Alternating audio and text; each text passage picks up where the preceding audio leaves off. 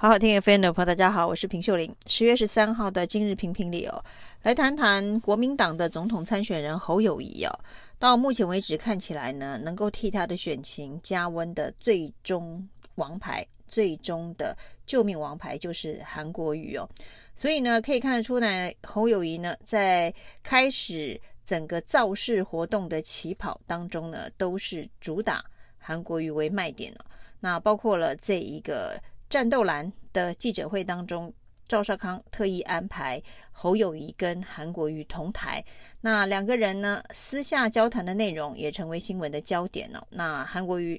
这个跟侯友宜说：“兄弟一定挺啊！”那这件事情让侯友宜感到相当的开心哦，特地告诉大家，韩国瑜是跟他说他会挺他挺兄弟啊。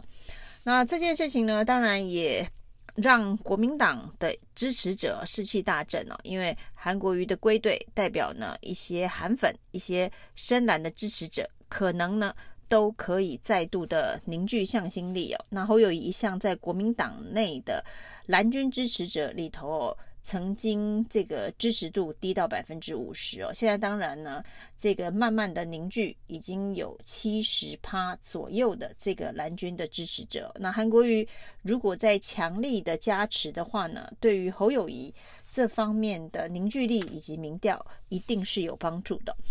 那侯韩国瑜现在是这一个侯友宜的救命王牌，但是呢，国民党。对于处理韩国瑜浮选角色的策略出招，则是让外界看得一头雾水。那韩国瑜当然也可能是蓝白合的一个重要关键的这个汤锅，或者是润滑剂，或者是搭桥者，这都非常有可能。以韩国瑜的政治能量来说，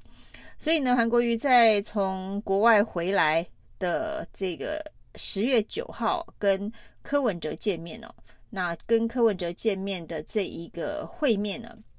看来国民党中央是事先不知哦。那韩国瑜在脸书上面公布了跟柯文哲见面的照片哦，而且这个讯息呢是由韩国瑜方面来公布哦，也不是柯文哲公布。那韩国瑜当然还特别提到，在几位总统的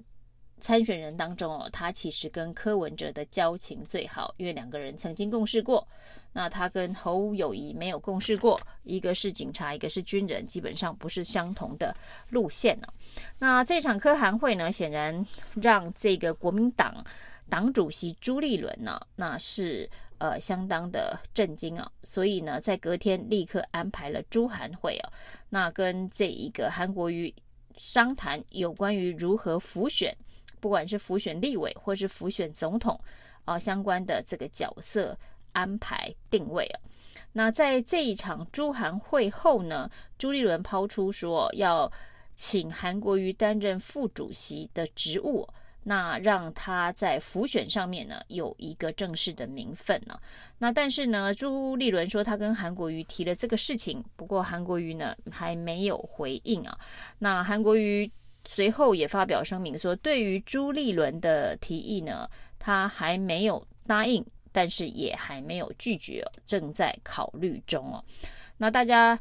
一开始认为呢，可能是这场朱韩会当中哦，朱立伦突然抛出相关的议题，那韩国瑜一时呢没有接球，还需要再做考虑。结果没想到呢，隔天朱立伦呢居然爆料，这个韩国瑜副主席的相关提议哦，是韩国瑜主动提的。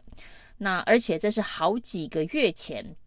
韩国瑜就跟朱立伦提到了，因为韩国瑜的很多的好朋友建议呢，韩国瑜应该要接国民党的副主席，这样子在浮选的时候呢，呃，比较有正式的名分哦。而且这是好几个月前韩国瑜就跟朱立伦所提到的。那这段期间以来呢，两人也两度的讨论相关的事宜哦。那最后是决定等他从国外回来之后再讨论哦。那朱立伦这个爆料在这个时间点哦。其实是相当的突兀哦。当侯友谊呢拼命的希望能够得到韩国瑜助选加持的力道的时候，朱立伦居然爆料是韩国瑜主动要争取副主席的这个职务哦。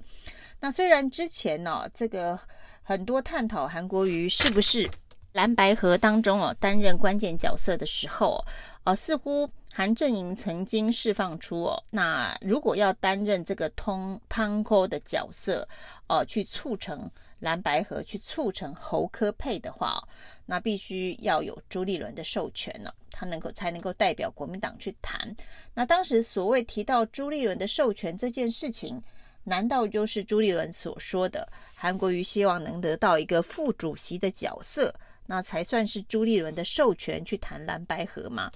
不过这样子的一个安排啊，的确也是非常的奇怪，而且据朱立伦的说法，还是好几个月前就开始讨论了。那那个时间点呢，恐怕也都还没谈蓝白合的这个汤扣的这个角色要如何的扮演呢？那仔细的这个追溯这个新闻相关的蛛丝马迹啊，这个汤扣。然后呢，韩国瑜成为蓝白合的这一个关键角色，呃，似乎是赵少康在一场跟韩国瑜的参会当中，呃，事后所传出来的。而在那一场参会当中呢，还有一个非常重要的讯息啊，就是事后呢，赵少康建议啊，